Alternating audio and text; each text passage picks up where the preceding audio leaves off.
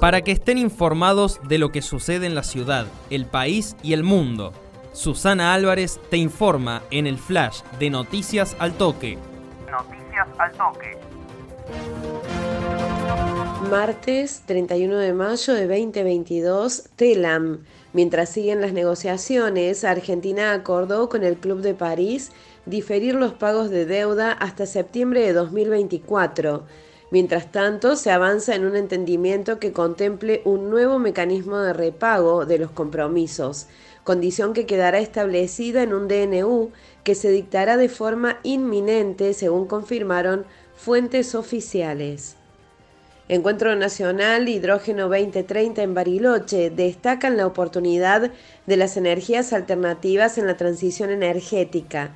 Autoridades nacionales y provinciales destacaron las posibilidades que se abren para el país con el desarrollo del hidrógeno y otras fuentes de energía durante un encuentro para fortalecer la política nacional de este insumo y generar consensos amplios sobre las prioridades estratégicas y las oportunidades para el desarrollo inclusive en clave federal.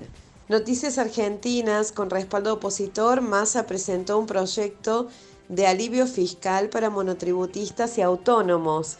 Luego del decreto que elevó el piso de ganancias, el líder del Frente Renovador presentó junto a otros legisladores una iniciativa de alivio fiscal para los sectores que no están en relación de dependencia. Ámbito financiero, inflación, alza de combustibles impacta casi 20 veces más que la suba de luz, gas, agua y transportes.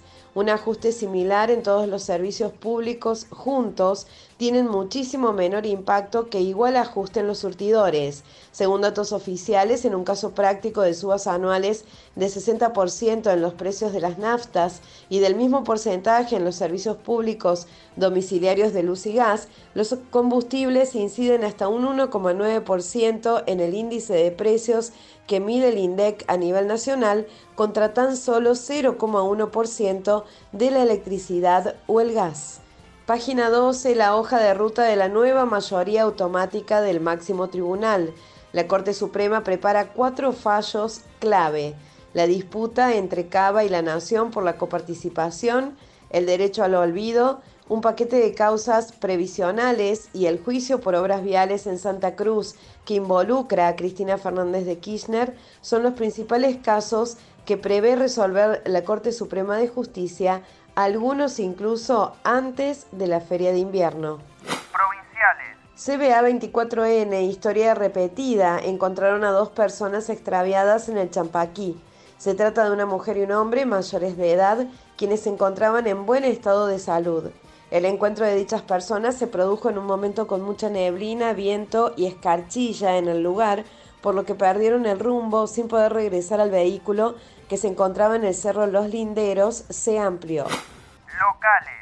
Córdoba hoy, muraleando con vecinos, comenzaron a pintar el mural en el barrio Las Delicias.